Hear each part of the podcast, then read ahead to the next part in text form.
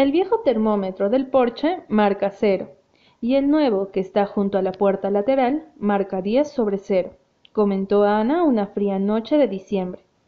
Así que no sé si llevar o no el manguito.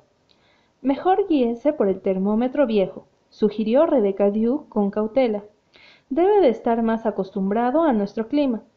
¿A dónde piensa ir con este frío de todos modos? A Temple Street, a invitar a Catherine Brooke a pasar las vacaciones de Navidad conmigo en Tejas Verdes. Se arruinarán las vacaciones entonces, declaró Rebecca Dew en tono solemne. Es así que trataría mal hasta a Los Ángeles, es decir, si se dignara a entrar en el cielo. Y lo peor es que está orgullosa de sus malos modales. Cree que demuestran su fortaleza de mente, sin duda. Mi cerebro está totalmente de acuerdo con usted, pero mi corazón no, dijo Ana. Siento que a pesar de todo, Catherine Brooke no es más que una muchacha tímida y triste debajo de ese caparazón desagradable. No llego a nada con ella en Summerside, pero sí puedo hacerla ir a Tejas Verdes. Creo que el hielo se derretirá. No lo logrará. Ella no irá, predijo Rebecca Dew. Es probable que considere ofensiva la invitación. Creerá que le ofrece caridad. Nosotras le invitamos aquí una vez a la cena de Navidad el año antes de que usted llegara. ¿Recuerda, señora McCover? Fue el año que nos regalaron dos pavos y no sabíamos cómo hacer para comerlos. Y lo único que dije fue, no, gracias. Si hay algo que detesto es la palabra Navidad. Pero eso es terrible, odiar la Navidad. Hay que hacer algo, Rebecca Dew. Voy a invitarla, y algo me dice que aceptará. No sé por qué, declaró Rebecca Dew de mala gana, cuando usted dice que algo sucederá, una cree que así será. No es vidente, ¿verdad? La madre del capitán McCover tenía el don de la evidencia. Me daba escalofríos. No creo que tenga nada que pueda darle escalofríos. Es solo que hace tiempo que tengo la sensación de que Catherine Brooke está casi enloquecida, de soledad bajo esa capa externa de amargura, y mi invitación llegará en el momento psicológico justo. Rebecca Dew.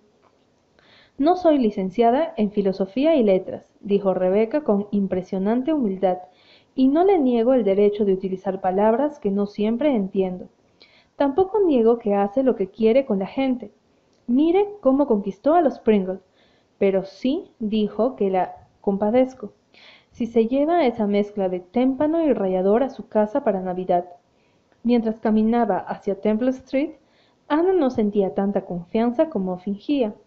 Catherine Brooke realmente había estado insoportable últimamente.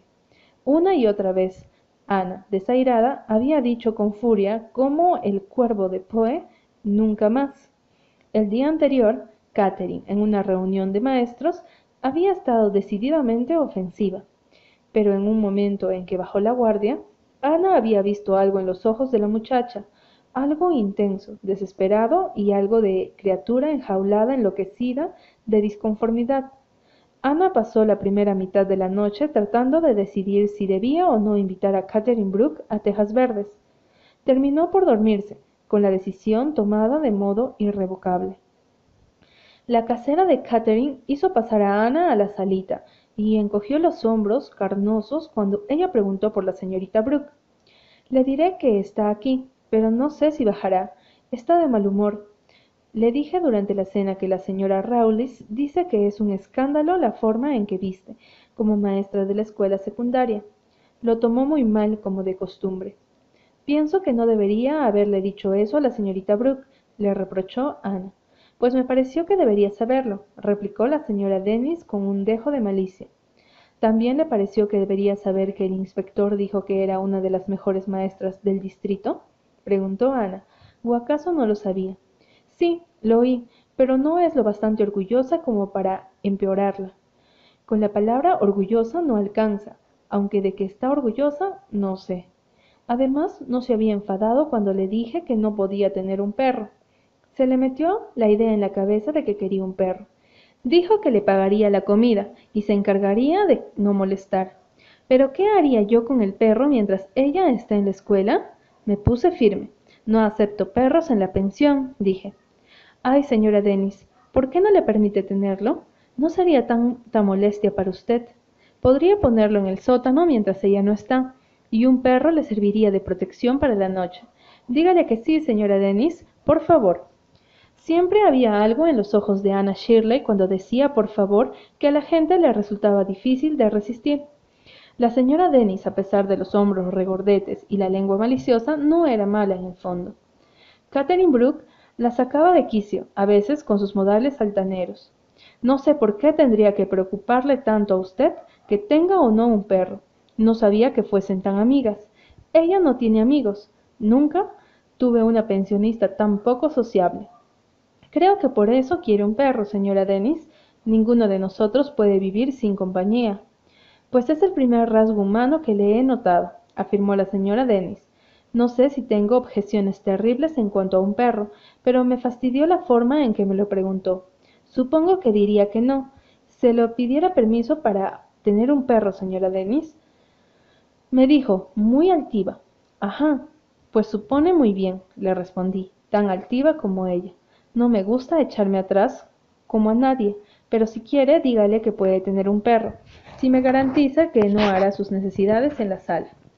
Ana pensó que la sala no desmejoraría demasiado si el perro ensuciara allí. Echó una mirada a las sucias cortinas de encaje y a las horribles rosas violetas de la alfombra y se estremeció. Compadezco a cualquiera que tenga que pasar Navidad en una pensión como esta, pensó. No me extraña que Catherine deteste la palabra Navidad. Me gustaría ventilar bien este lugar. Huele a cientos de cenas. ¿Por qué Catherine sigue hospedándose aquí si tiene un buen sueldo? Dice que puede subir, fue el mensaje que trajo de vuelta la señora Dennis, pues la señorita Brooke había sido fiel a sí misma. La escalera empinada y estrecha era repelente. Rechazaba a las personas. Nadie la subiría si no fuese absolutamente necesario. El linóleo del corredor estaba gastado y roto. El diminuto dormitorio de atrás, donde Ana se encontró al cabo de unos minutos, era aún más lúgubre que la sala. Estaba iluminado por una única lámpara de gas, sin pantalla. Había una cama de hierro hundida en el medio y una ventanita estrecha con cortinas mezquinas que daba a un jardín trasero sembrado de latas. Pero más allá se veía un cielo maravilloso y una hilera de álamos delineados contra las colinas distantes, violetas. Ay, señorita Brooke, Mire esa puesta de sol, exclamó Ana extasiada, desde la desvencijada mecedora sin almohadón donde Catherine le había dicho que se sentara. He visto muchas puestas de sol, dijo esta última con frialdad, sin moverse de su lugar. Haciéndose la condescendiente conmigo, pensó amargamente, pero no ha visto esta. No hay dos que sean iguales. Siéntese aquí y dejemos que nos penetre el alma, dijo Ana mientras pensaba. ¿Alguna vez dirá algo agradable? No sea ridícula, por favor. Nada más ofensivo. Y dicho en tono de desdén, además. Ana dejó de contemplar la puesta de sol y miró a Catherine. Sentía deseos de levantarse e irse, pero había algo raro en los ojos de Catherine. ¿Habría estado llorando? Imposible. No se podía imaginar a Catherine Brooke llorando. No me hace sentir muy bienvenida, dijo Ana despacio. No sé fingir, no tengo su notable don de hacerse la reina y decir a cada uno la palabra adecuada. No es bienvenida. ¿Cómo se puede dar la bienvenida a alguien en una habitación como esta? Catherine hizo un gesto de desprecio que abarcaba las despimadas paredes, las sillas viejas y la cómoda destartalada con la carpeta de muselina arrugada. No es una habitación bonita, pero ¿por qué se queda aquí si no le gusta? ¿Por qué? Usted no lo entendería, no tiene importancia. No me importa lo que pueda pensar. ¿Qué la trajo por aquí? Supongo que no habrá venido a contemplar el crepúsculo. Vine a invitarla a pasar las vacaciones de Navidad en Tejas Verdes, conmigo. Ahora, pensó Ana, otra bocanada de sarcasmo. ¿Por qué no se sienta, al menos? Se queda de pie, como esperando a que me vaya. Pero hubo silencio durante un momento. Luego Catherine dijo lentamente, ¿Por qué me invita? No es porque yo le agrade, ni siquiera usted podría fingir eso. Porque no puedo soportar la idea de que un ser humano pase la Navidad en un sitio como este, respondió Ana con franqueza. Entonces llegó el sarcasmo. Ah, comprendo, un arrebato de caridad navideña. No soy candidata para eso todavía, señorita Shirley. Ana se levantó. Había perdido la paciencia con esta criatura extraña y distante. Atravesó la habitación y miró a Catherine a los ojos. Catherine Brooke, no sé si lo sabe, pero lo que usted necesita es una buena paliza. Se quedaron mirándose un instante. Debe de haber sido un alivio para usted decirme eso, dijo Catherine. Pero ya no había sarcasmo en su voz. Hasta un atisbo de sonrisa le curvaba la boca. Lo es, declaró Ana.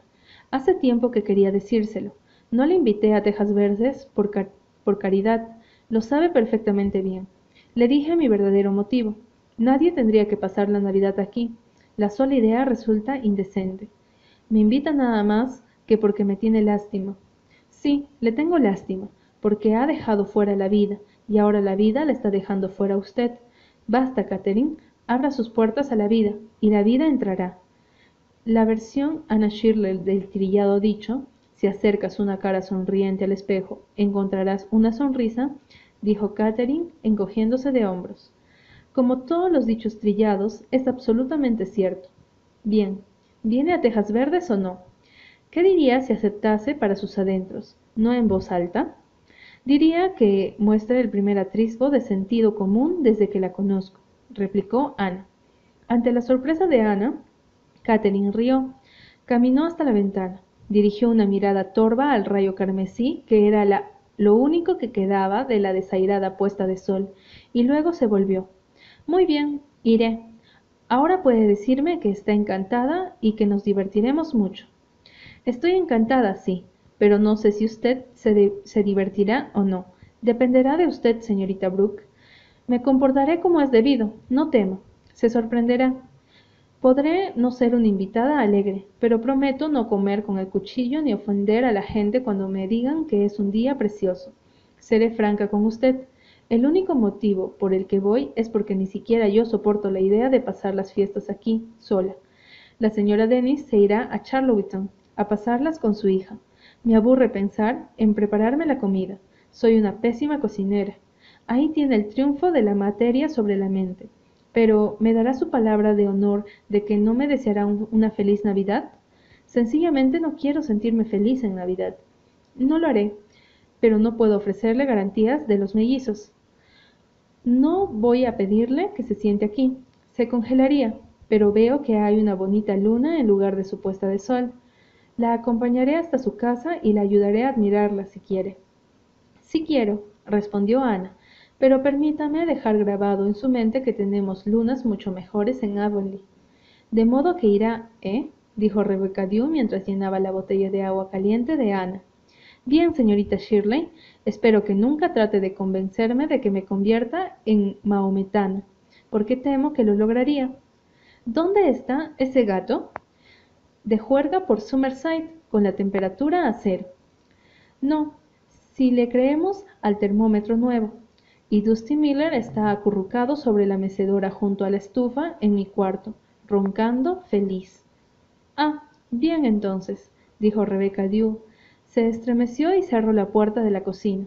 Ojalá todos en el mundo estuvieran tan abrigados y protegidos como nosotras esta noche.